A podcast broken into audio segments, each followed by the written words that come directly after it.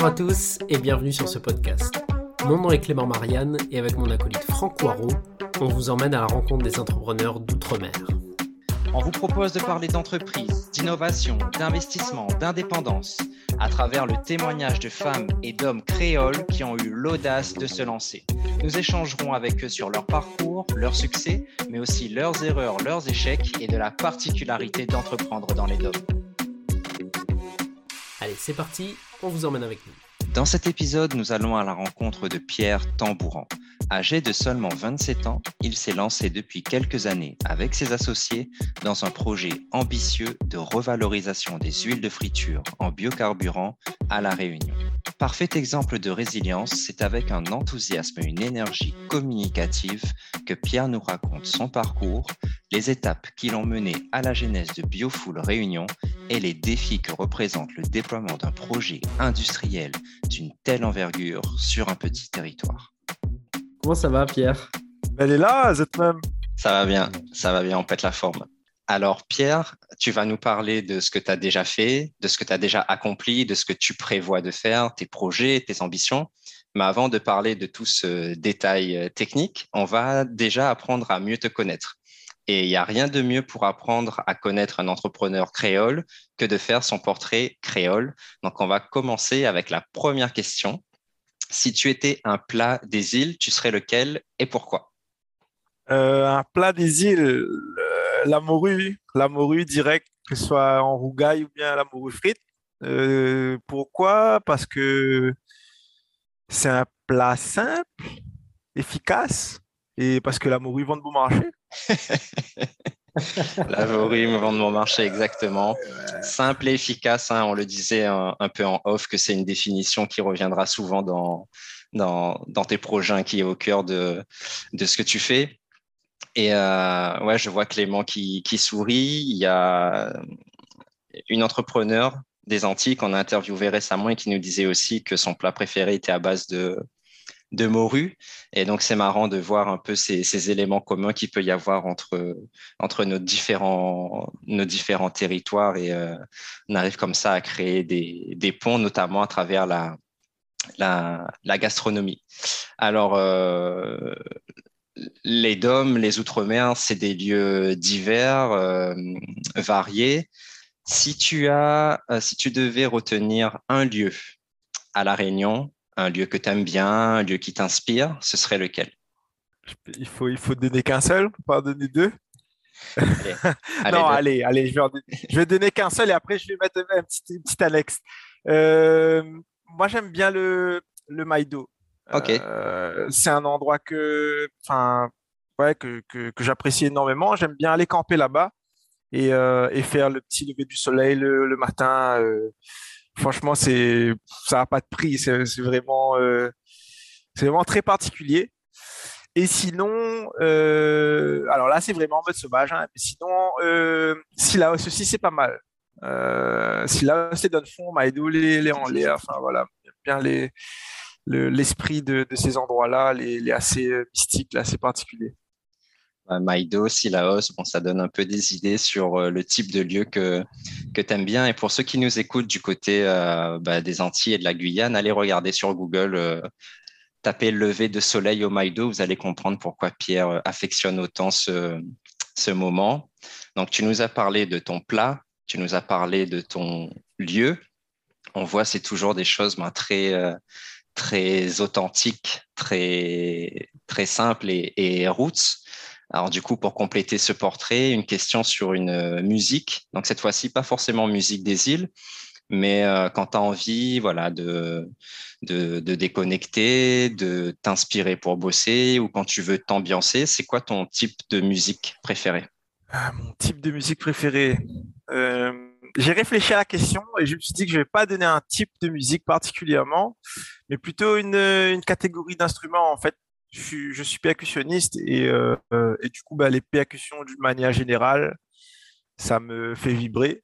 Et, mmh. euh, et, quand on dit percussion, on peut partir du, du maloya, on peut parler de percussion traditionnelle africaine, on peut parler de percussion afro-cubaine, on peut parler de, de batucada, percussion brésilienne. Enfin, c'est et, et, et c'est tout, est enraciné, euh, tout, part de l'Afrique quand, on joue un peu de ces musiques-là. Donc, je j'ai pas envie de dire une musique particulière, mais juste les, les percussions, moi, c'est ça qui me, qui, me, qui me fait vibrer. Voilà. Ça fait longtemps que tu fais de la, des percussions, de musique? Ouais, depuis l'âge de, de 7 ans. J'ai 27 ans aujourd'hui. Il y a une petite pause entre temps, mais ouais, ça fait un moment. Ok. Eh ben, en tout cas, à travers ce portrait, on, sent déjà, euh, je dirais, l'authenticité, euh, l'attachement aux racines et au territoire. Et euh, je retiens aussi la notion de simplicité et d'efficacité bah, qui se retrouve dans, dans les projets dont tu vas nous parler tout au long de ce podcast. Je vais laisser la main à, Clément. Clément, à toi. Euh, moi, avant de rentrer, tu vois, vraiment dans le détail de, tous tes projets, et, franchement, je pense qu'il y aura pas mal de choses à te dire. Euh, j'aimerais bien, tu vois, qu'on fasse un petit peu euh, une prise de recul et que tu nous décrives, toi, les grandes lignes de ton parcours avant de rentrer dans le détail de ton parcours entrepreneurial, d'où tu viens, qu'est-ce que tu as fait, comment tu en es arrivé là? Et après, si tu veux bien, on, on parcourra du coup chacune de tes expériences entrepreneurial euh, pour aller euh, décortiquer un peu plus tout ça. Ok. Euh, bah, du coup, du coup, du coup j'ai 27 ans. je m'appelle Pierre, pour ceux qui n'ont pas entendu au début. je viens de la Source, du quartier de la Source, Saint-Denis. donc voilà, j'ai grandi là-bas, je suis toujours. La famille, papa, maman, la source aussi parcours euh, bah, plutôt enfin, euh, scolaire euh, classique, enfin classique, on va dire, ça s'est plutôt bien passé pour moi au niveau scolaire. jusqu'au bac, bac S. J'ai fait une, classe prépa à l'issue du bac S, donc en PTSI, PTSIPT, donc maths sup, maths P. J'ai intégré une école d'ingénieur sur Paris. Donc là, on est à peu près en 2014, euh, c'est ça, 2014, j'intègre une école d'ingénieur sur Paris euh, en télécommunication, réseau, électronique, informatique. Euh, et on va dire que c'est un peu, jusqu'à maintenant, le, point charnière de, ma vie parce que ça s'est pas passé comme, comme prévu en, métropole et, au bout d'un an, je suis rentré à La Réunion et, j'ai dû un peu ben voilà, chercher ma voie, un peu me reconstruire par rapport à, ce parcours avorté avant même d'avoir eu le diplôme. Donc là, on est en 2015. 2015, ben, du coup, je, comédie bec un peu la clé, je fais un petit peu de travail à côté, je, reprends une licence pour, euh, pour valider mes deux années de prépa, parce que la sup et l'aspect ne sont pas, sont pas diplômantes. Euh, et l'objectif à ce moment-là, c'était d'aller à l'armée. Euh, donc je voulais aller à l'armée, dans l'armée de l'air. J'ai une passion aussi un peu pour, l'aéronautique que j'ai mis de côté pour l'instant, mais j'aimerais bien y retourner un moment. Et je voulais aller à l'armée, donc l'armée de l'air. Et donc euh, l'objectif était, fixé. Sauf que, euh, coïncidence, hasard, euh, chemin de vie, enfin je sais pas, ça ça pas, pas fonctionné. Et, et, au moment où je termine mes études et, et où j'attends toujours mes concours pour aller à l'armée, bah, je me retrouve un peu avec rien enfin, pour poursuivre mes études. Et, et je me dis, il y a deux personnes autour de moi qui me disent Ah, ben, dépose un, un, CV, une lettre de motivation pour être contractuel euh, enseignant euh, en physique-chimie euh, dans le second degré. Ils cherchent du monde, peut-être ça va fonctionner. Je dépose, une semaine et demie plus tard, je me fais, enfin, on m'appelle, et puis, enfin, je, je suis enseignant, quoi, enfin, petit pote. Enfin, ok, ben c'est parti. Et, et, du coup, j'ai enseigné pendant deux ans et demi. Et durant ces deux ans et demi, euh, au bout de la première année, euh, bah, c'est un peu à ce moment-là que, le projet entrepreneurial il a, il a, il a commencé. Euh, et c'est à ce moment-là aussi que j'ai eu ma date pour passer les concours pour l'armée. Donc j'avais à la fois mon boulot d'enseignant, à la fois ma date de concours que j'attendais depuis un moment, et, et, à la fois le projet d'entreprise qui commence. Ok. Et là, là on est en, quelle année, là, Pierre Tu vois, ce moment où tu dis tu as ces trois projets? Alors, le, projet de, de, de, l'armée, c'est 2017, à peu près. C'est l'année où, où, je commence aussi en tant qu'enseignant, donc août 2017. Et après, le projet d'entreprise, lui, il arrive en août 2018, août-septembre 2018 à peu près, donc soit un an plus tard. Et ça faisait, bah moi j'étais rentré en 2015, euh, donc quand on regarde, ça faisait deux ans, trois ans que j'étais rentré à La Réunion, quoi. Et que j'avais eu ce parcours un peu de, de, reconstruction, que ce soit, c'était surtout en fait, que ce soit sur le projet professionnel, que ce soit euh, euh, personnellement, que ce soit mentalement, que ce soit physiquement, enfin, c'était vraiment comme si que, que je redémarrais un peu de, de zéro. Et, euh, et, et c'est marrant parce que à un moment donné, j'avais plus envie de faire ce concours. De... Enfin, je sentais que au final, l'armée, quand le projet d'entreprise arrivait, euh, ça valait plus rien. mais c'était ce projet de là, c'était ce projet d'aller, de m'engager, qui m'a fait tenir un peu la tête euh, hors de l'eau en fait il me disait que je veux passer ce concours, qu'il faut que j'ai mon diplôme à la fac, etc. etc. Euh, au final, quand j'arrive et que j'ai mon diplôme et que je vois que j'ai toujours pas de date, bah, je commence à réfléchir un peu à ce que je vais faire. Le, le, poste d'enseignant s'offre à moi.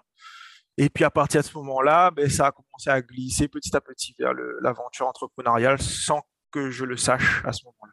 Je voulais revenir sur, sur ce moment en fait où tu dis bah, tu es, euh, prof à la fac, tu as euh, cette idée euh, d'aller à l'armée et tu as cette ouverture vers l'entrepreneuriat. comment ce projet entrepreneurial, il arrive dans cette équation? Par quel biais? Tu dis que c'était un peu par hasard, ou en tout cas c'était inattendu. comment c'est arrivé et, comment tu as fait ce choix-là à ce moment-là de partir plutôt vers l'entrepreneuriat VS bah, tes deux autres projets que tu avais en tête? Alors, juste pour dire, j'étais euh, enseignant au collège et au lycée, enfin second degré du coup, pas à la fac. Euh, après, euh, comment c'est arrivé? En fait, on est arrivé aux, vacances de, ma première année en tant qu'enseignant. donc j'avoue là sur cette première année, j'étais en mode chill. Hein, enfin, j'ai pas, j'ai pas plus cherché. juste pour revenir dessus, on parlait de percussion tout à l'heure, mais les premières vacances de décembre, je suis parti en vacances au Brésil. Donc, euh, enfin, j'étais quand même assez content de vivre cette expérience-là après tout ce qui s'était passé avant. Et, euh, donc, arrivé à la fin d'année, euh, qu'est-ce qui se passe? Il y a quelqu'un de mon entourage qui me dit bah, il travaille avec quelqu'un qui collecte des huiles dans un restaurant. Et quand ils ont suffisamment de quantité, ils envoient ça en métropole. Donc, du coup, je me dis, mais what? Enfin, bah, du coup, j'ai commencé, moi, je suis nature un peu curieuse, donc je suis parti un peu chercher. Je me dis, bah, comment ça? Les gars, ils envoient les huiles en métropole, bah, je vais chercher un peu, qu'est-ce qui se fait, etc. Sans forcément euh, chercher ce qui se fait à la Réunion, mais juste d'une manière générale, qu'est-ce qu'on peut faire avec les huiles? Et j'en parle à, Jean-Laurent, donc euh, Jean-Laurent Kamlindia, qui est un de mes associés euh, sur, sur le projet, toujours aujourd'hui, qui lui euh, en fait, euh, on s'est un peu suivi au lycée, donc il a fait la même prépa que moi, donc on a un peu cette relation de, promo supérieure, etc. Et, on n'avait jamais été vraiment euh, proches, on va dire amis à ce moment-là, mais, mais voilà, ça nous a amené à, discuter de ce sujet-là. Et, lui, pareil, il était diplômé d'ingénieur, il venait de revenir à La Réunion, il, avait, il a un diplôme d'étudiant entrepreneur, enfin la seule personne autour de moi qui avait, enfin, et dont j'étais proche et qui avait, on va dire, un peu cette expérience d'entrepreneuriat, bah, c'était lui. Et il avait d'ailleurs ses projets. Donc, je lui en ai parlé. Et il me dit, euh, écoute, bah, là, c'est les vacances. Moi, je partais un mois en métropole. Bah, dis, pars un mois en métropole. Et quand tu reviens, euh, bah, on en discute. Euh, donc, du coup, je pars un mois. Et quand je reviens, en fait, il me dit, ben, écoute, dans un mois, il y a le Startup Weekend.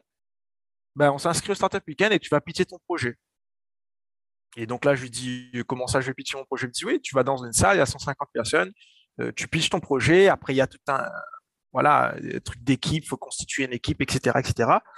Et euh, ben, en fait, je lui dis bon bah ok, pourquoi pas? Je dis bah, j'essaye sans forcément euh, savoir ce qui allait se passer, mais du coup ça part. et à ce moment-là, j'obtiens ma date aussi pour l'armée. Donc, on me dit, ben, Monsieur Tambouran, vous avez euh, votre convocation pour le mois d'octobre. Et moi, vu que j'étais enseignant, je voulais absolument avoir la convocation pendant les vacances, parce que c'était le seul moment où je pouvais me libérer. Et là, on m'a dit, ben, pour le mois d'octobre, vous êtes convoqué. Donc, on fait le Startup Weekend le, le, 16 septembre 2018, euh, le week-end du 14, 15, 16 septembre, je crois. Euh, on, obtient le prix encouragement. Après, ce qui s'est passé au Startup Weekend, c'est encore plein, plein d'histoires, mais c'est marrant. C'est là d'ailleurs où on rencontre Hugo, euh, de, mon, troisième, mon deuxième associé, pardon. et, et je sais pas, à, ce moment-là, il y a eu un moment de doute à la fin du Startup Weekend où, je me suis dit, bah, en fait, qu'est-ce que je fais? Est-ce que je, vais à l'armée Est-ce que, est que je pousse sur mon projet d'entrepreneuriat? On, verra. Et je suis quand même parti au, concours euh, pour l'armée. C'est des concours pour être pilote. Hein. Enfin, je ne sais pas si j'ai dit, mais c'est des concours pour être euh, officier pilote. Et euh, pour, que je me dise, au moins, je ne regrette pas. Je prépare peut-être pas, mais au moins, je sais que je suis parti passer les concours et dans 10, 15, 20 ans, je ne vais pas me dire, ah, je n'ai pas, pas vécu cette expérience-là. Mais à ce moment-là, ce qui a fait vraiment le basculement, c'était de me dire, euh, bah, quand je mettais le projet de l'armée et le projet entrepreneurial, qui a un peu de la valeur écologique, hein, je n'ai pas dit, c'est de recycler les huiles euh, alimentaires usagées, les huiles de friture en biocarburant, mmh bah, je trouvais beaucoup plus de sens euh, dans ce projet-là que d'aller à l'armée, en fait. Et donc, naturellement, je me suis dit, c'est un truc qui va faire du bien à mon pays. Euh, je reste à la Réunion, j'adore la Réunion. Enfin, je, ne vois pas, enfin, pourquoi je devrais repartir. Mais je j'étais pas trop opposé à ce moment-là hein, euh, à repartir, mais, mais, là, pour le coup, ça, prenait sens. Et puis, euh, puis, bah, j'avais aussi encore mon travail en tant qu'enseignant. Donc, j'avais un peu ce filet de sécurité qui me disait, bon, bah, et puis après, on va voir, quoi. Enfin, il n'y a pas de, pas d'inquiétude à avoir sur le, sur la prise de risque à ce moment-là. C'est pas comme si que je, quittais tout pour me lancer dans un projet entre sans avoir de backup derrière. Ouais, du coup, finalement, c'est euh, il y a une notion que tu abordes là et que qu'on voyait déjà se dessiner dans ton parcours. Et c'est assez, c'est assez intéressant de le voir là. C'est euh, que tu as l'air d'être un entrepreneur vraiment attaché à des valeurs fortes. Et euh, j'ai l'impression que c'est ça qui a fait euh, que tu as vraiment pris cette voie parce que finalement, tu y trouvais vraiment du sens par rapport à tes valeurs personnelles et aussi par, par rapport à tes attaches euh, à La Réunion. Et c'est vraiment c'est chouette de le voir. Ouais, ouais. Et puis, si je peux rajouter un, quelque chose par rapport à ça, c'est en fait, je pense qu'on est attaché. Enfin, effectivement, moi, je suis quelqu'un. Ben, j'ai grandi dans la musique, par exemple, donc je suis attaché à la musique. Je suis attaché euh, à des choses, on va dire, traditionnelles la Réunion, euh, le côté famille, les malbars, donc la religion, même, même baptisé, communié, confirmé. Enfin, voilà, tout, le, package euh, du, créole. voilà, effectivement. mais avec ce parcours entrepreneurial, euh, qui a commencé, et puis même tout ce qui, s'est passé un peu avant, c'était comme si c'était un peu euh, la redécouverte de ces valeurs-là, ou la découverte de choses qui sont un peu ancrées en nous, qu'on ne sait pas et qu'on n'arrive pas, dont on n'a pas cette sensibilité-là pour, pour apprécier, en fait. Et, euh, et, donc, c'est vrai que, que ce projet dans lequel je me suis lancé, bah, ça, ça a encore plus bah, éveillé certains sens, certains, certaines choses certaines choses chez moi, et je pense chez, Hugo aussi, chez Jean-Laurent, enfin chez les personnes qui, qui nous entourent un peu dans, dans, ce projet. Et, effectivement, aujourd'hui, c'est encore le cas. Enfin, même trois ans et demi plus tard, on est encore en train de, de se découvrir et de découvrir plein de choses. Donc c'est ça qui est, qui est intéressant en fait. Et quand la trappe au premier coup là, ira là où gay chafé ou euh, voilà ou gay il n'est pas possible. Comme si en plus enfin ce qui est marrant c'est que on, est on est on est trois scientifiques euh, dans l'équipe. Et donc euh, bah, tous les sujets complexes la, manière rationnelle d'aborder les choses etc etc et de rester ancré sur ce pourquoi on s'est engagé au début c'est un défi quand même à relever euh, et qu'on continue à qu'on essaie de continuer à relever aujourd'hui en tout cas. Et Pierre, est-ce qu'on peut justement ce projet, euh, j'aimerais bien qu'on en parle un peu plus en détail parce que c'est vrai que là, on a compris comment tu es allé dans cette sphère entrepreneuriale. Est-ce que tu peux nous dire, parce que tout à l'heure, tu nous disais, tu avais cette curiosité de savoir, mais finalement, qu'est-ce qu'on fait des huiles? Comment tu passes de ce moment où tu as une simple curiosité à, OK, je me lance dans un projet et je fais un choix de vie euh, euh, complètement différent par rapport à ce projet-là bah, Comment? Ben, En fait, tu sais pas. Quand tu commences, tu sais pas. Mais par contre, il faut commencer. je pense que c'est ça aussi qui a fait que qu'au début, on, a, on, a, on a continué. Après, c'était un peu l'effet de groupe en fait. Les, premiers mois, c'était comment dire euh, On a été lauréat encouragement, Startup Weekend. On s'est inscrit la semaine suivante à un concours euh, euh, Ambition Jeune. C'est un concours océan Indien, en fait, où nous, on était dans la catégorie porteur de projet. Donc, il y avait Madagascar, Maurice, Comores, Seychelles et La Réunion. Et juste après le Startup Weekend, on a réenchaîné sans forcément savoir si on allait continuer ou pas. On a été sélectionné. Et en fait, à un moment donné, bah, on, s'est tout simplement euh, plus lâché et, comment dire, euh, on, s'était fixé ces petits objectifs. Donc, le premier objectif, on va dire, c'était Startup Weekend. Moi, j'y suis allé. Je savais pas ce que ça allait donner. On a fini par encouragement. Là, ça m'a mis le doute. Et puis, au final, j'ai fini par craquer. Je me suis dit, bon, allez, on essaye. Le deuxième, c'est le concours Ambition Jeune. Pareil, on finit coup de code jury euh, Océan Indien, mois de novembre. D'ailleurs, c'était pendant les Gilets jaunes. Donc, euh, bon, on, voit aujourd'hui, avec du recul, je me dis, ah ouais, quand même, enfin, c'était bloqué de partout. Aujourd'hui, euh, si c'est bloqué de partout et que nous, on veut aller récupérer de l'huile dans les chez les restaurateurs, euh, ça peut être compliqué, mais à ce moment-là, on ne se rend pas, se rend pas forcément compte. Donc, euh, pareil, sur cet objectif-là, on, s'est fixé, donc il fallait monter un dossier, il fallait commencer à pitcher le projet, etc. Enfin, bref, plein de trucs qu'on ne savait pas, mais on a essayé de se documenter avec le minimum qu'on pouvait. Et là, en parallèle, en travaillant. Donc ça veut dire que après l'avantage quand on est enseignant, c'est effectivement on a les vacances, heureusement, c'est pas effectivement, mais heureusement on a les vacances et, euh, et on, a euh, plutôt une semaine de, enfin des, des, trous dans, dans, la semaine où tu peux arranger ton emploi du temps. Enfin voilà, tu as, la préparation des cours, la correction des devoirs. En gros, hein, je grossis un peu. Après, non, physique, chimie, c'est particulier parce qu'il faut préparer les TP aussi, mais voilà.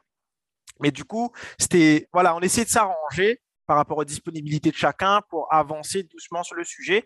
Et c'est ça qui a fait que bah, Concours Ambition Jeune, on, termine lauréat. Et quand on arrive au mois de décembre, on se dit, bon, les gars, tranquille, euh, on ne speed pas, c'est le, mois de décembre. Et là, on commence à comprendre que mois de décembre, mois de juillet, euh, août, euh, il n'y a plus personne qui répond. Donc voilà. Et l'objectif, quand on arrive au mois de. Quand on arrive janvier 2019, on se dit, bon, bah, l'objectif, c'est d'être incubé à la Technopole maintenant. On, commence l'année en ayant déjà cette mentalité de se dire, bah, on veut être à la Technopole. Donc, on s'est fixé une liste de rendez-vous à faire avant de pouvoir déposer notre dossier à la Technopole. Et, euh, en fait, avant même de finir cette liste de rendez-vous, euh, ben on, était déjà dans, le, dans la pipeline pour, euh, pour être incubé à la Technopole. Euh, et, je pense que c'est ça qui a fait aussi, euh, à un moment donné où on a pitché à Technopole, on a dit qu'on était incubé. À partir de ce moment-là, bah, c'est parti en fait. Enfin, euh, et là, jusqu'à maintenant, on n'avait pas encore signé de papier, pas encore mettre le nom dans le papier. Là, même, juste pour ça, le premier, la première signature, tu te dis, bon, bah, on est engagé maintenant en trois tu vois, même si. Enfin, si, on est engagé en fait on est engagé et on va aller jusqu'au bout. Et du coup, euh, du coup, c'est ça aussi qui a fait que qu'on s'est accroché. Enfin, je sais pas si j'ai répondu à ta question. Euh, ça, ça c'est ouais, ça, ça c'est vraiment sur le côté euh, comment on a avancé sur le sujet. Après, il y a aussi cette partie équipe parce que c'est un peu ça. on va dire qu'elle fait 90% des trucs. Ce qu'on disait il y a trois ans et demi par rapport à aujourd'hui, il n'y a plus du tout la même valeur. Il y a plus enfin, bref, on était très loin de, et même il y a encore deux ans, il y a encore un an. Enfin, je veux dire, ça évolue tellement vite que. Mais ce qui nous a permis d'avancer, c'est surtout l'équipe, en fait. Et, et Jean-Laurent et, Hugo, on, on, a décidé de se faire confiance entre nous et ça a fonctionné. donc Jean-Laurent, je le connaissais depuis avant et Hugo l'a rencontré au Startup Weekend. Et voilà, ça a fait. ça, l'émulsion, elle a pris et, et depuis, ben, on s'est pas lâché, en fait. Ce que tu dis, Pierre, c'est très intéressant quand tu parles, euh, notamment, tu dis qu'il euh, y a deux ans, il y a trois ans, il y a même quelques mois, c'était pas du tout la, même chose. Euh, du coup, pour bien comprendre, est-ce que tu pourrais nous expliquer, par exemple, au Startup Weekend, tu nous as parlé de pitch. Donc, en quelques mots, ce serait quoi le pitch de votre projet à l'époque? Est-ce qu'il s'appelait déjà comme il s'appelle maintenant? Euh, le pitch pour intégrer la Technopole, est-ce que c'était le même que le Startup Weekend? Et aujourd'hui, le pitch de votre projet, c'est quoi? Oula, je cadre demain matin, là, là Non, plaisante. Euh, Startup Weekend, c'était nous la, Fuel. C'était un jeu de mots avec le nous la fait et, le Fuel. Euh, et donc, on a pitché le projet Nous la Fuel et c'était un projet du coup qui avait pour vocation de valoriser les huiles alimentaires usagées en biocarburant à la Réunion, tout simplement. Euh, globalement, euh, aujourd'hui, c'est toujours le même projet, sauf que temporellement, euh, ben voilà, il y a, un phasage, il y, y a, encore des choses à valider, etc. C'est ce qu'on a pitché à la Technopole aussi. c'est le même projet qu'on a pitché à la Technopole. Aujourd'hui, c'est un peu différent parce qu'on a lancé d'autres choses entre temps pour pouvoir arriver jusqu'à cette unité de valorisation en biocarburant.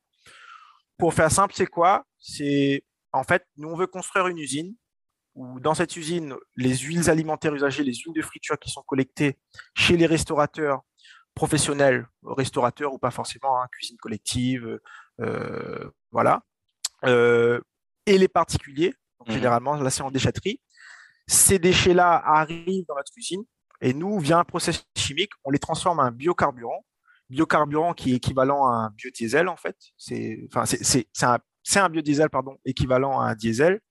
Euh, donc, il peut être utilisé euh, dans les véhicules diesel en incorporation. Donc, ça veut dire qu'on peut le mélanger avec du diesel ou euh, pur.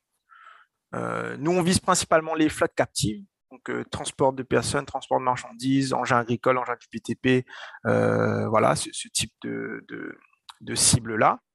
Euh, après, ça peut être aussi utilisé pour de la production euh, d'électricité, notamment. Donc, euh, voilà globalement le projet qu'on a porté, enfin le, fil conducteur.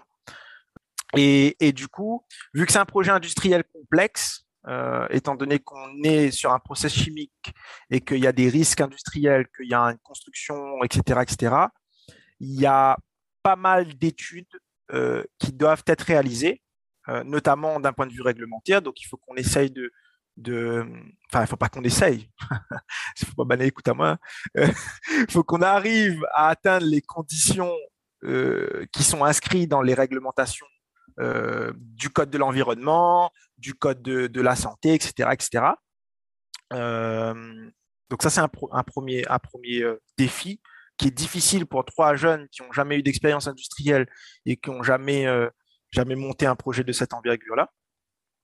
Et le deuxième défi, c'est que en fait, dans cette industrie, généralement, les, usines, les unités de valorisation euh, traitent beaucoup de volume. Et nous, ce volume-là, c'est un volume qu'on n'a pas à La Réunion. On n'a pas ce volume critique. Donc, on est plus sur un schéma de comment dire ça je vais, appeler innovation mais il y en a qui vont qui vont dire que c'est pas de l'innovation parce que parce qu'on crée pas un nouveau process mais c'est de l'innovation parce qu'on veut rendre petit quelque chose qui, qui, qui, fonctionne déjà pour des grands volumes ailleurs en fait. Donc ces deux raisons là font que ça prend beaucoup de temps et, et là on table l'unité de valorisation d'ici 2025-2026 donc si on fait le chemin 2018, 2025, 2026, allez, on ne sait pas ce qui peut nous arriver. On peut dire, on, va être, si tout se passe bien, on va être euh, euh, normalement euh, en vitesse de croisière en 2028. Donc, c'est un projet industriel qui prend 10 ans, en fait. 10 ans, dont, dont au moins 7 ans pour, pouvoir, pour pouvoir voir le jour. Et donc, ben ça c'est bien, c'est beau sur le papier, c'est beau de pitcher, c'est beau de remporter des concours, etc. Mais en attendant, bah, il faut qu'on puisse bah, se nourrir, qu'on puisse, enfin, qu'on qu'on laisse pas le projet mourir dans l'œuf parce qu'on n'a plus de motivation, parce qu'on on trouve pas de modèle économique, etc. Et donc c'était la grande question depuis le début du projet, c'était est-ce qu'on peut trouver un modèle économique autour de ce qu'on fait, autour des compétences, autour des connaissances qu'on a, euh, pour, euh, pour survivre euh, jusqu'à l'unité de valorisation? Et c'est ce qui nous est arrivé l'année dernière. Donc, on a une opportunité de gagner un, une part de marché de collecte. Et donc, bah, forcément, opportunité qu'on a saisie, un peu les yeux fermés. Et ça, c'est le, je pense, c'est un des, enfin, ouais, un des basculements du, du projet. Parce que jusqu'à maintenant, on n'avait pas forcément d'exploitation et on n'avait pas mmh forcément euh, de, ouais, de, revenus, de chiffre d'affaires. Et en fait, l'année dernière, on s'est retrouvé malgré nous en cinq mois à créer un petit projet dans le gros projet pour faire en sorte que le gros projet puisse s'aboutir en fait. Et le petit projet, c'était quoi? C'était de prendre ces huiles-là, donc cette part de marché qu'on a, a, a, pu récupérer, prendre ces huiles-là et de les envoyer en métropole en attendant d'avoir l'unité de valorisation. Et du coup, ça nous laisse trois ans aujourd'hui pour pouvoir euh, bah, travailler le marché, travailler le restaurateur, pouvoir augmenter les volumes de collecte. Et une fois qu'on a l'unité de valorisation, bah, en fait, on ferme la vanne de l'exportation et on ouvre celle de la transformation de la valorisation locale. Vraiment en restant ancré dans cette volonté de pouvoir le transformer, ce déchet, de pouvoir transformer ce déchet localement. Et donc, c'est ce qu'on a fait. Donc, on a monté le petit projet dans le gros. Euh, projet d'exportation, donc il fallait trouver un local, du matériel, des clients, un transitaire, une compagnie maritime, des financeurs, euh, faire l'aller-retour entre l'expert. Enfin bref, je crois qu'on a fait un, sprint sur cinq mois. Euh, et arrivé au cinquième mois, le bail allait nous passer sous le nez. Bon, on a signé le bail, c'est passé. Et puis, et puis bah là, depuis l'année dernière, bah, on est content parce que parce qu'on a recruté quelqu'un un salarié en alternance avec qui ça se passe super bien et, euh, ça c'est cool. Euh, ça apporte beaucoup de valeur à, l'entreprise. On fait du chiffre euh, et donc ça nous permet de, de, de, de, rentrer dans une démarche encore plus active pour que le projet puisse aboutir. et, mais par contre c'est dur. Oh là là, enfin là c'est comme si que tu vois, tu, avances et tu es dans un jeu vidéo et une fois que tu as battu euh, le, boss du niveau précédent, bah il y a, un nouveau boss euh, qui apparaît, tu vois. Et là, ça, c'était l'année dernière. Et là, en ce moment, on est un peu dans cette phase-là aussi où, où, en fait, il faut step up. Mais tu vois, c'est, enfin, je, pourrais en parler euh, pendant des heures. Je, te relaisse la parole parce que sinon, je vais, je vais, je vais tout dire. Mais, mais voilà, aujourd'hui, on en est là. Et, là, à l'instant T, on, est dans une phase où, il faut qu'on mette les bons moyens au bon endroit pour continuer à croître et à se développer. En fait. Euh, sachant qu'on est sur deux fronts.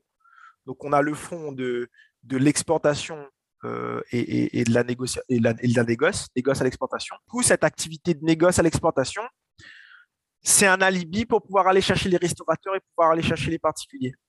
Et comment euh, c'est mis en œuvre ça euh, Nous, on a un peu cette volonté, bah, vous avez compris, même trois, même Jean-Laurent et Gaulet, pareil, nous les ancrer euh, local, enfin, nous les nous défendent beaucoup euh, notre créole, nous cause créole, nous arrivons en réunion, il fait nous plaisir de pouvoir cause créole et de pouvoir avancer sur le projet en créole.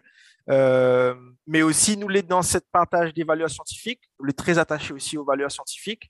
Et, euh, du coup, c'est quoi? Euh, C'était de dire, bah, maintenant qu'on a la Libye pour aller chercher des restaurateurs, allons créer un label qui nous permet d'aller chercher des nouveaux restaurateurs. Et donc, du coup, nous l'a créé Arcycle. Et Arcycle, c'est la créolisation du mot recycle, où ça nous peut dire, bah, nous, Arcycle, friture pour transformer en biocarburant. C'est une marque où ça nous gagne cause en créole, en français, euh, plus avec une approche pédagogique, ludique. Euh, voilà. Par rapport à Biofuel Réunion, je ne sais pas si je l'ai peut-être pas cité ou pas, pas trop cité, par rapport à Biofuel Réunion, qui est plutôt une marque, va dire, industrie, industrielle, institutionnelle, Et, donc là, nous avons un éventail de, trois fronts. Donc, nous avons un cycle ça nous, cherche les, nouveaux restaurateurs. On a l'activité de négoce à l'exportation qui nous permet d'arriver normalement à l'unité de valorisation. Et on a l'unité de valorisation qui demain nous permettra de valoriser les huiles alimentaires usagées en biocarburant localement. Les projets que tu décris, contrairement à, ce qu'on a pu voir jusqu'à maintenant dans le podcast, et c'est aussi une des raisons pour laquelle on voulait discuter avec toi, euh, j'ai l'impression que ce sont des projets qui nécessitent d'avoir beaucoup de moyens, en fait, euh, financiers, humains, en, tout cas, tel que tu le décris. Euh, j'ai l'impression que la, méthode des petits pas que vous, avez de toute façon appliquée, parce qu'on voit que vous avez découpé le projet, c'est quand même pas si évident que ça pour vous.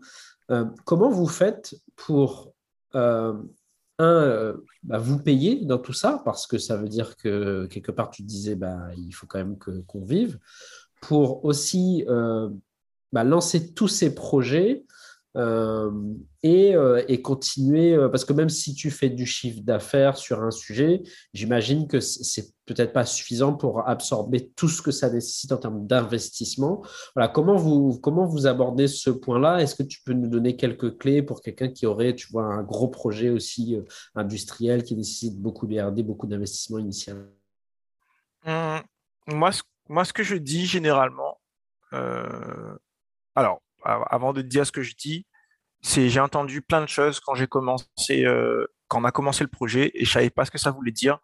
Euh, la France est le premier financeur des entrepreneurs au monde via les ACDIC et le Pôle Emploi, parce qu'il y a cette possibilité-là de de maintenir ces ACDIC pendant la création d'emplois. Et je pense que peu importe la typologie de projet, on va pas, on va pas, ouais, comment dire, bon, désolé, on va pas cracher sur deux ans d'acédique euh, qui te permet de développer ton projet. Donc ça, franchement, c'est déjà quelque chose qui n'est pas du tout négligeable, surtout pour quelqu'un qui, pendant ces deux ans, s'y consacre euh, réellement et entièrement.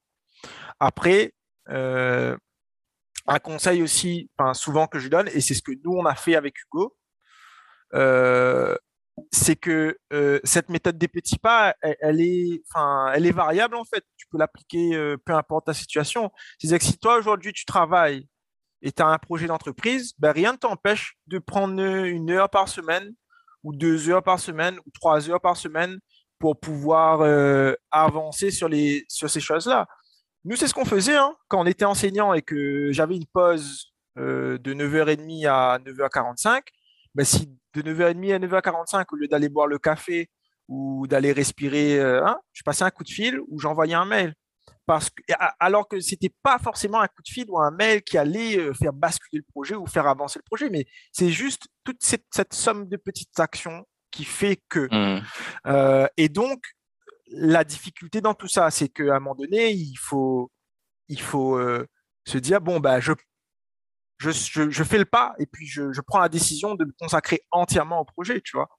Et, euh, je pense que la vraie difficulté, elle est là, mais c'est une, comment dire, euh, c'est une fausse, enfin, c'est pas une fausse difficulté, mais tu vois, nous, par exemple, on a décidé de, d'arrêter en janvier 2020 et de, d'avoir deux ans d'acédique euh, pendant de 2020 à 2022. ben on, tu dis d'arrêter, c'est-à-dire? D'arrêter de travailler, d'arrêter d'enseigner et donc de se mettre aux acédiques de, à partir de janvier 2020. Mais qui aurait dit qu'il y aurait eu le Covid? Enfin, genre, tu vois, mais nous, déjà depuis le mois de décembre ou le mois de novembre, on s'était dit que de toute façon, en janvier, on allait arrêter. Et en janvier, on, a on nous a reproposé des contrats. Mais à un moment donné, on s'est regardé dans le blanc des yeux euh, avec Hugo, on s'est dit, bon, on fait quoi? On arrête vraiment ou bien on continue? Et en fait, on a pris cette décision d'arrêter sans savoir qu'il y aurait eu le Covid et sans savoir qu'en 2021, euh, euh, on, aurait, euh, eu comment, une activité qui se lancerait. Donc, quand on arrive dans cette période-là où en 2021, on est propulsé à lancer une activité, en gros, ben, la seule deadline qu'on a, c'est de se dire, ah, janvier 2022, par contre, on n'a plus d'acédique. donc, ben, comment on va faire à ce moment-là? Il faut qu'on arrive à se dégager un revenu, il faut qu'on arrive à. Et là, on y est. on ne se dégage pas énormément ni régulièrement, mais on est dans une phase où on arrive à se dégager un revenu. Et en fait, c'est toute la somme du travail qu'on a fait jusqu'à maintenant qui fait que, et, puis il faut être malin aussi, euh, un peu, il faut, être malin, qui fait que, euh, qui fait que bah, pour le début, oui, il faut, il faut s'appuyer, il faut, il faut pas se jeter comme ça dans la gueule du loup. Il faut euh, pas se jeter comme ça dans la gueule du loup. Il faut profiter des acédiques et il faut se préparer. Et je pense que c'est ça aussi, c'est que tout le travail qu'on a fait avant 2021, ben en fait, quand on a pris la décision l'année dernière de se dire on lance le projet et on, va lancer une exploitation, ben c'était comme si on était déjà prêt en fait, sans savoir ce qui nous attendait mais c'était comme si que dans notre tête, on avait déjà préparé suffisamment de choses et déjà tourné, cogité, etc. Et euh, voilà, mis en place une espèce, d'esprit d'équipe euh, où, euh, ben, en fait, c'est parti. Et, là, ben, voilà, aujourd'hui, cette, cette, année, on, est en train de, de, de, récolter un peu les fruits de, de ce qu'on a fait pendant, pendant trois ans et demi. Et il faut qu'on qu'on s'aime encore plus pour pouvoir l'année prochaine. Enfin, c'est ça aussi qui est, qui est, difficile, mais, mais voilà, enfin, comment on s'en sort un peu quand, quand on part de rien. Mais, typiquement, quand tu dis, euh, parce que là, là tu, tu parles, euh, ce que je comprends, c'est vous avez euh, ces, ces, ces acédiques, ce, ce pôle oui. Ah, oui, j'ai répondu à une partie de question. Hein. Ouais, et la partie R&D, parce que tu dis, vous avez recruté, vous faites pas mal de R&D, ça, cette partie-là, comment vous, vous la financez? Effectivement, c'est des projets qui demandent beaucoup de ressources. Euh, donc, soit euh, tu as cette ressource-là sous la main et tu peux signer un chèque qui te permet de lancer ton, projet et, et, commencer à, à, faire de la recherche et du développement, euh, sachant que nous, on est sur des projets physiques, à l'opposé d'un projet, par exemple, dans le numérique, on peut difficilement itérer. Donc, ça veut dire qu'on est obligé de valider beaucoup d'hypothèses et des hypothèses qui sont euh, qui parfois traitent de sujets euh, à risque, danger, etc., etc. Donc tu es obligé de passer par là. Donc soit tu passes euh, par là et puis tu as, la ressource et puis tu, tu, signes un chèque et puis bah, voilà, tu réalises les études petit à petit. Ou soit, et c'est ce que nous on a fait, c'est de s'appuyer sur toutes les ressources euh, et je pense qu'on en a, je dis tout, on n'a pas sollicité toutes les ressources, mais, mais quand même quelques-unes, euh, du système entrepreneurial, enfin des financeurs et, du système entrepreneurial euh, pour pouvoir financer certains postes. Et là, je pense qu'il faut avoir cette capacité de, de parfois, comment dire, j'ai envie de dire de bluffer, mais c'est pas du bluff en fait. C'est parce que tu crois tellement à ton projet que de toute façon, ce que tu présentes pour toi à l'instant T, c'est la vérité. Et, et, du coup, tu as besoin de ces sous-là pour faire ça. Mais après, c'est cette agilité, une fois que tu as obtenu ces financements, de pouvoir les utiliser à bon escient et de pouvoir les compléter et de voir ce qui va venir euh, sur le chemin pour pouvoir solliciter d'autres financements qui vont te permettre de, réaliser les études nécessaires pour accomplir ton projet. Et c'est ce que nous, on a fait. On a, été, on a eu la Technopole, donc on a eu un budget de financement. On a été lauréat appel à projet économie circulaire. On a eu des financements. Euh, Technopole, c'était tout pris en charge. Appel à projet économie circulaire, euh, il fallait qu'on apporte 14 000, 15 000 euros. On ne savait pas où est-ce qu'on allait les sortir, mais on, a bluffé. On a dit, euh, bah, c'est bon, enfin, on va trouver. Mais voilà, on a besoin de ces sous-là pour faire les études. on a été lauréat dispositif hashtag tremplin, pareil, là, c'était ben, l'hébergement au village BCA, on y est encore aujourd'hui, maintenant sur fonds propres, euh, et une étude. Euh, place de l'émergence France Active. Euh, et pour, et pour, l'activité de négoce à l'exportation, là, par contre, on, a dû, on s'est endetté pour pouvoir mettre, cette activité-là en place. Mais avec le, le, pool de financement qu'on a pu solliciter sur le projet, ben on a réussi petit à petit à, avoir le capital nécessaire pour réaliser les études. Tu vois. Et en sachant qu'aujourd'hui, peut-être avec même ce capital-là, on a encore des études supplémentaires. Enfin, c'est pas peut-être, c'est qu'on a encore des études supplémentaires et on ne sait pas du tout comment on va les financer aujourd'hui. Enfin, on sait, on sait, on a des pistes. Enfin, je veux dire, à un moment donné, tu, commences à, t'y habituer un peu et voilà, on a des pistes, mais euh, ben voilà, c'est de faire ces choses-là. Et ça prend encore plus de sens et c'est encore un petit peu plus agréable quand tu te dis, ben maintenant, tu as une activité, tu es en exploitation et donc tu peux te permettre de jauger ben, qu'est-ce que ce que tu génères comme valeur peut te permettre de, d'être, enfin, qu'est-ce qui peut être réinjecté dans la boîte pour continuer à faire avancer la machine. Moi, ce que je retiens dans tout ça, et euh, merci pour ces réponses hyper précises et très concrètes, c'est que oui, vous aviez euh, bah, de l'investissement à faire, vous n'aviez pas forcément de fonds propres au départ, et vous y arrivez quand même euh, à faire des choses, à être toujours là, et à générer une activité euh, bah, qui génère du chiffre d'affaires, etc. Et on a tendance à, à se dire, dès qu'il y a des sujets de financement qui entrent en compte, que bah, ce n'est pas possible, etc. Mais je trouve, et je te rejoins un peu hein, sur ce que tu disais sur la France qui, qui, qui, aide aussi ses entrepreneurs, c'est une réalité, tu vois, et je trouve que ton projet, la France et, La Réunion, parce que là, c'est le cas, parce qu'il y a, il y a Oui, bien sûr oui. mais, mais, je trouve que c'est un bon exemple de se dire, ben, avec de la volonté, du pitch, euh, ce que toi tu appelles bluffer, euh, moi je dirais plutôt que c'est une capacité aussi à convaincre, à embarquer les gens. Bien sûr. Quand tu arrives à faire ça, euh, eh, bien, eh bien, tu peux bypasser ces problématiques, enfin trouver des solutions aux problématiques de financement et de, besoins C'est ça. Et, et, et puis, juste, je complète rapidement. Tu vois, le, le, c'est alors je sais plus si c'est Tristan ou, Nicolas de, The Corner d'ailleurs euh, avec qui on a été accompagné par Nexa enfin il y a ça aussi euh, que j'ai pas dit hein. désolé je fais un aparté rapidement euh, ce qui nous a permis d'arriver où on en est aujourd'hui et je pense qu'il va nous permettre de continuer c'est aussi les systèmes d'accompagnement autour en fait Nexa Technopole euh, Village by CA. Enfin, c'est tout un peu cet écosystème sur lequel tu peux t'appuyer. Et si tu montres que tu avances sur ton projet, tu pourras toujours t'appuyer sur ces gens-là. Par contre, effectivement, si euh, tu attends que c'est eux qui fassent ton projet ou c'est eux qui débloquent la situation pour toi, là, c'est un peu moins vrai.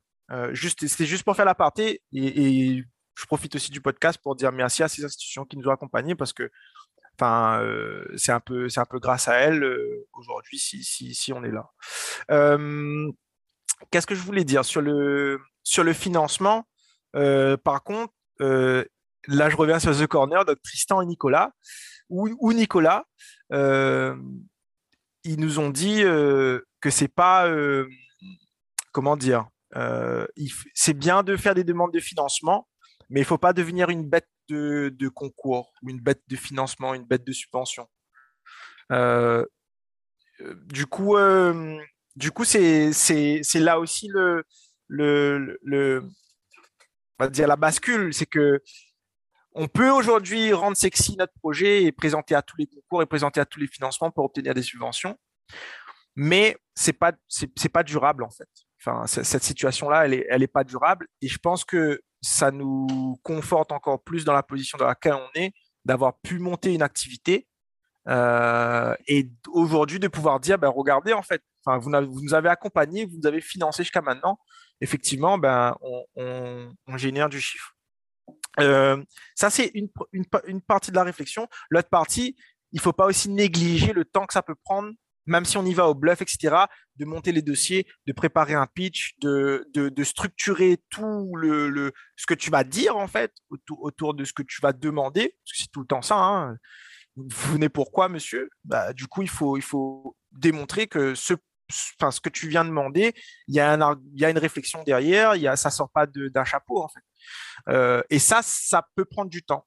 Euh, aujourd'hui, euh, une énième fois, on est, on est en train, on est encore dans cette phase-là. Et ça, c'est une réalité un peu entrepreneuriale qu'on ne dit pas forcément. Parce qu'on va te dire, ouais, fais un BP et fais. Après, ça dépend des projets. Hein.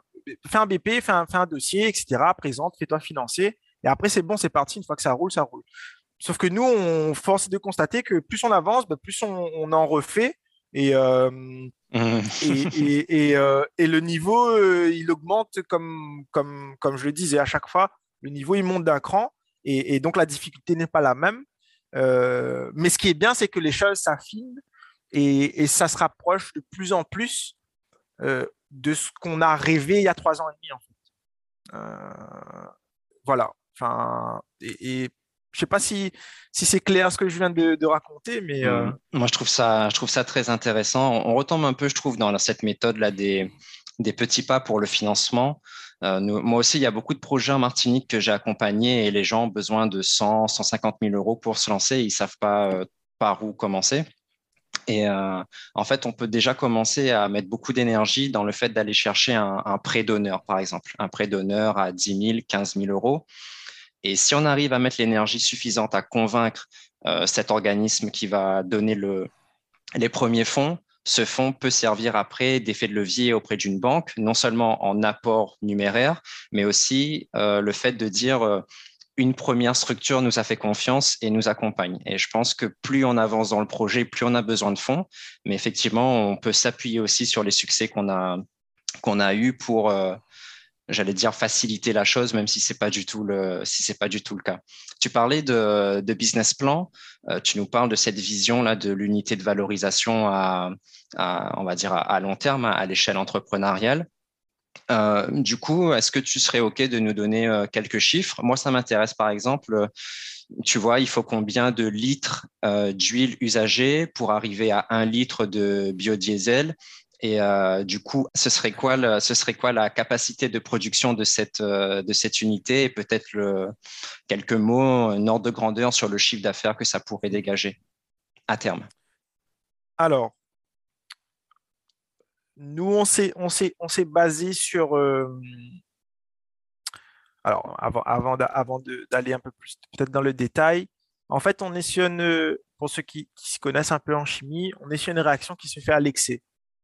Donc, ça veut dire que pour une, certaine quantité euh, de matière première, d'huile, euh, si on rajoute plus de réactifs qu'il n'en faut, ben, tout l'huile alimentaire usagée va être transformée en biodiesel.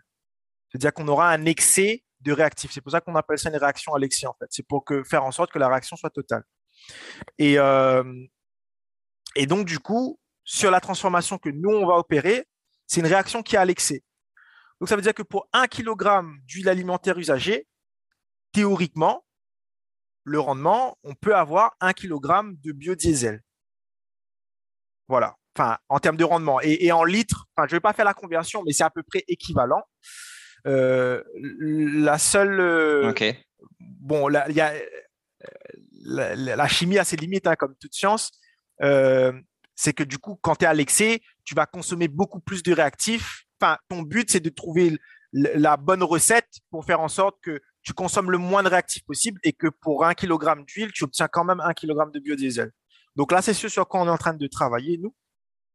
Euh, donc, euh, pour 4000 tonnes d'huile alimentaire usagée, tu peux obtenir 4000 tonnes de biodiesel en ayant la bonne recette pour essayer d'économiser les réactifs. 4000 tonnes, les chiffres, ce sont les chiffres qu'on a et qui ont sans doute évolué depuis, depuis un an ou deux.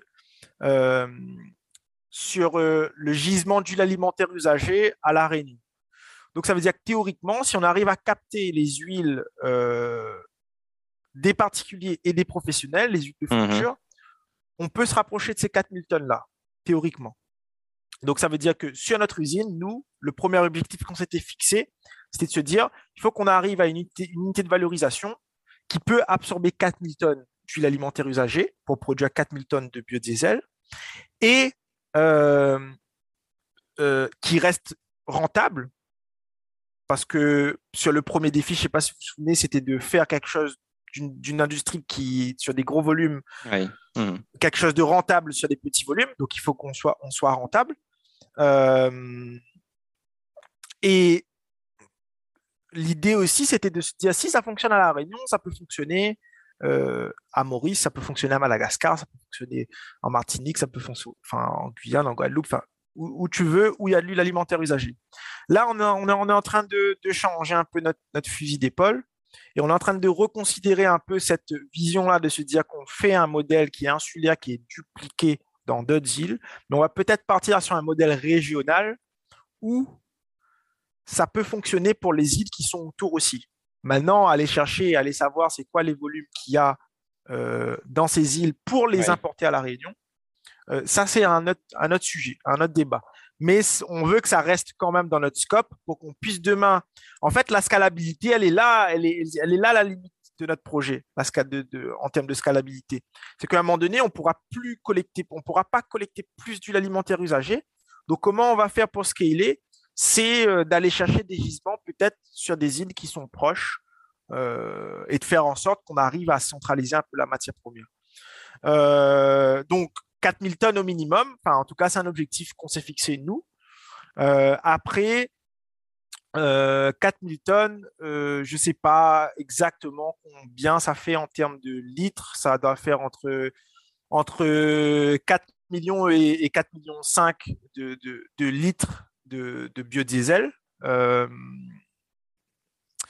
et euh, il reste la question de savoir à un moment donné, quand on aura validé notre, notre cible finale, de comment on fixe le prix. Et là, on n'est pas encore à cette phase-là. Donc, euh, la question de savoir euh, combien ça peut générer euh, de chiffre d'affaires, j'ai envie de te dire, là, en l'état, si on s'indexe sur le prix du, diesel, on va dire c'est 1,5 fois, fois 4,5.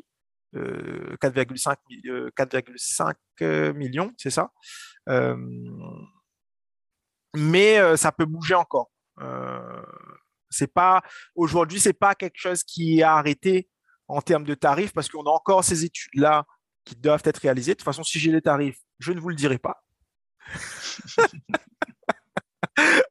non, mais, mais voilà, on a encore pas mal d'études à réaliser et, euh, et, notamment euh, bah, sur ce besoin en investissement euh, qui va impacter le coût de revient et, sur, les coûts d'exploitation aussi qui, qui, vont venir s'additionner pour, pour, pour, nous donner notre coût de revient en fait. Euh, voilà, je ne sais pas si j'ai répondu à, ta question, mais, euh, mais en gros, c'est ça un peu le, topo. Oui, oui, bah ça nous donne, euh, enfin, pour les, pour les, les, auditeurs qui nous écoutent, je pense que ça donne un peu des, des, des repères, tu vois, de passer de cette idée d'une usine à se dire, OK, il faut une usine qui arrive à traiter 4000 tonnes d'huile, qui va arriver après à 4 millions de litres. Ça donne déjà plus de, plus de concret au, au, projet. Merci pour, euh, merci pour ces chiffres, merci pour toutes ces, ces précisions, toutes ces, toutes ces informations.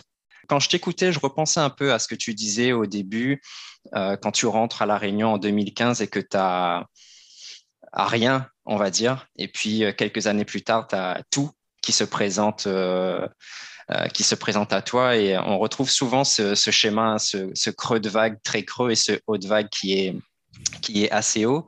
Et quand tu parlais de ce choix entre le poste d'enseignant, euh, le concours de l'armée et ce projet entrepreneurial qui arrive, ça m'a fait penser un peu à ce choix entre le job alimentaire, donc de prof, euh, le job de prestige, le rêve qu'on peut avoir depuis petit avec l'armée, et puis finalement, ce qui arrive au cours du chemin, c'est le projet qui fait, qui fait sens et donc euh, là, c'est le projet de, de, biocarburant dont tu nous as, dont tu nous as parlé.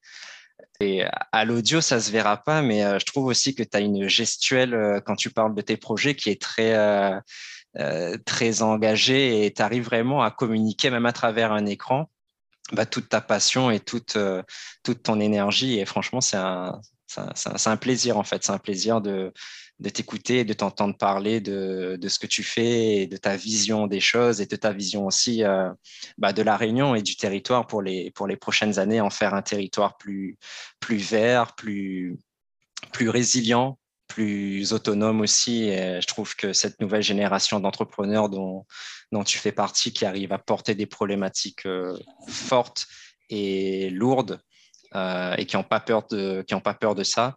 C'est des choses qui font vraiment du bien euh, au territoire et, au territoire au pluriel euh, d'outre-mer de manière plus générale. merci beaucoup pour toutes ces pour toutes ces informations. Merci pour tous ces pour tous ces éléments. je te rassure, on ne va pas se quitter comme ça.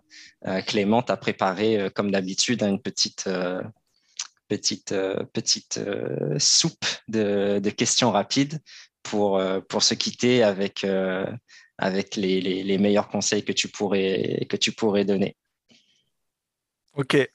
Ben, merci, hein. merci en tout cas euh, pour ces, compliments. Enfin, moi, ça me fait, ça me fait plaisir.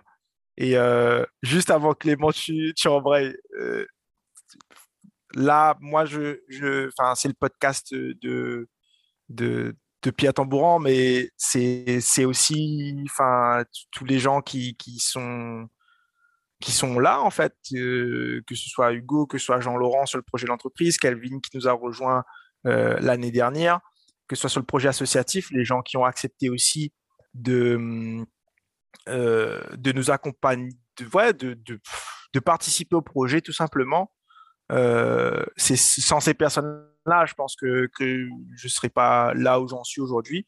Et la morale dans tout ça, c'est que c'est beaucoup d'humains. Enfin, c'est 80% d'humains au final. Enfin, euh, et, ça, c'est un truc qu'il faut vraiment pas oublier. On peut parler de business plan, on peut parler de financement, de difficultés de projet, etc. Mais si, ce côté humain-là, euh, euh, on l'a pas à un moment donné, ou s'il y a une rupture, ben, ça peut tout faire capoter. Et, du coup, ça me fait une belle transition, Pierre, sur tous ces sujets sur lesquels tu tires des conclusions. Toi, avec le recul, euh, et pour euh, clôturer euh, notre épisode, quel conseil tu aurais aimé qu'on te donne en, deux mots, tu vois? L'espoir et, l'humain. Enfin, je reviens sur, sur, les dernières paroles que j'ai eues. Je pense que autant l'espoir, c'est un peu l'espoir de se dire ben, il va gagner en sorte à moi un peu à un moment donné, c'est on va trouver la porte de sortie.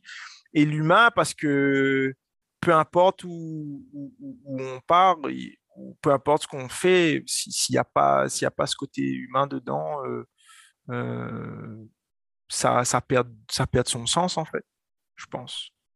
Ok, donc garder espoir et, pas oublier euh, le, côté humain. Le côté humain, carrément. Et, et, toi, à ton avis, c'est quoi la plus grosse erreur que tu as commise dans ton, dans ton parcours entrepreneurial? Je dirais pas erreur, je dirais plutôt euh, expérience, tu vois. Euh, parce que erreur, c'est comme si c'est fatal un peu. Euh, mm-hmm. L'expérience qu'on a, qu'on a vécue, nous, et, je suis pas le seul, hein, c'est Hugo et Jean-Laurent aussi, c'était de se dire, ouais, ben, quand on a commencé, on pensait qu'au bout d'un an et demi, on allait monter notre usine, quoi. Et après, ça a avancé. Donc, non, ça sera pas dans un an et demi, ça sera dans deux ans. Non, ben, ça sera pas dans deux ans, sera... Ben, non, ben, après, ça se repousse un peu. Et donc, c'est une erreur ou c'est une expérience plutôt euh, de penser que les choses vont aller vite, euh, alors que en fait, ça peut prendre beaucoup plus de temps. Euh, et ça, je pense que c'est à force qu'on apprend c'est de se dire que, ben, ça se passe jamais comme prévu. Et effectivement, surtout dans un projet comme le nôtre, l'expérience nous montre que notre usine qui devait se lancer en 2020 pendant le Covid avec une machine qui normalement euh, devait venir euh, d'Ukraine. Euh, bon, bah, là, on voit très bien dans quelle situation on est aujourd'hui. Effectivement, c'est pas, pas, pas, le plus évident. Et, et pour terminer, Pierre, sur une dernière question, à ton avis, c'est quoi là, tu vois, s'il n'y en a qu'une seule à retenir, c'est quoi la qualité nécessaire à un bon entrepreneur? Je pense communiquer, et c'est à plusieurs niveaux, tu vois. À la fois communiquer avec ses associés et se dire tout simplement les choses quand ça va pas. Et quand, et quand, que ce soit que ça va pas sur le, sur le projet ou que ça va pas dans ta vie personnelle ou que ça va pas, enfin voilà. Mais aussi communiquer euh, avec l'extérieur. On a souvent tendance à croire, j'ai pas envie de parler, j'ai pas envie de dire, j'ai pas envie de trucs. Mais, euh, mais justement, c'est en communiquant que il y a des opportunités qui peuvent se présenter. Voilà, simple, efficace. Voilà. On, revient, tu vois, au, concept du début. Comme la morue. en tout cas, euh, merci beaucoup euh, Pierre pour ton temps, pour euh, avoir communiqué avec nous aujourd'hui et tu l'as très bien fait. On a compris bah, ton parcours, tes projets. Tes projets. on te souhaite beaucoup de belles choses pour, pour la suite et on espère te recroiser très rapidement dans la sphère entrepreneuriale. Passe une bonne journée et à bientôt peut-être sur un autre podcast. Yes, merci à Z les gars, on nous retrouve. À très bientôt, on nous retrouve ça. C'était le podcast des entrepreneurs d'outre-mer. Et on espère sincèrement que ça vous a plu et inspiré. Si c'est le cas, vous pouvez nous le faire savoir en mettant un like et en nous le disant dans les commentaires. Et bien sûr, pensez à vous abonner pour ne pas rater la sortie du prochain podcast. Si toi aussi tu rêves de lancer ton entreprise, tu peux gratuitement télécharger le guide des 25 conseils pour se lancer avec succès et sérénité en cliquant sur le lien dans la description. À très bientôt.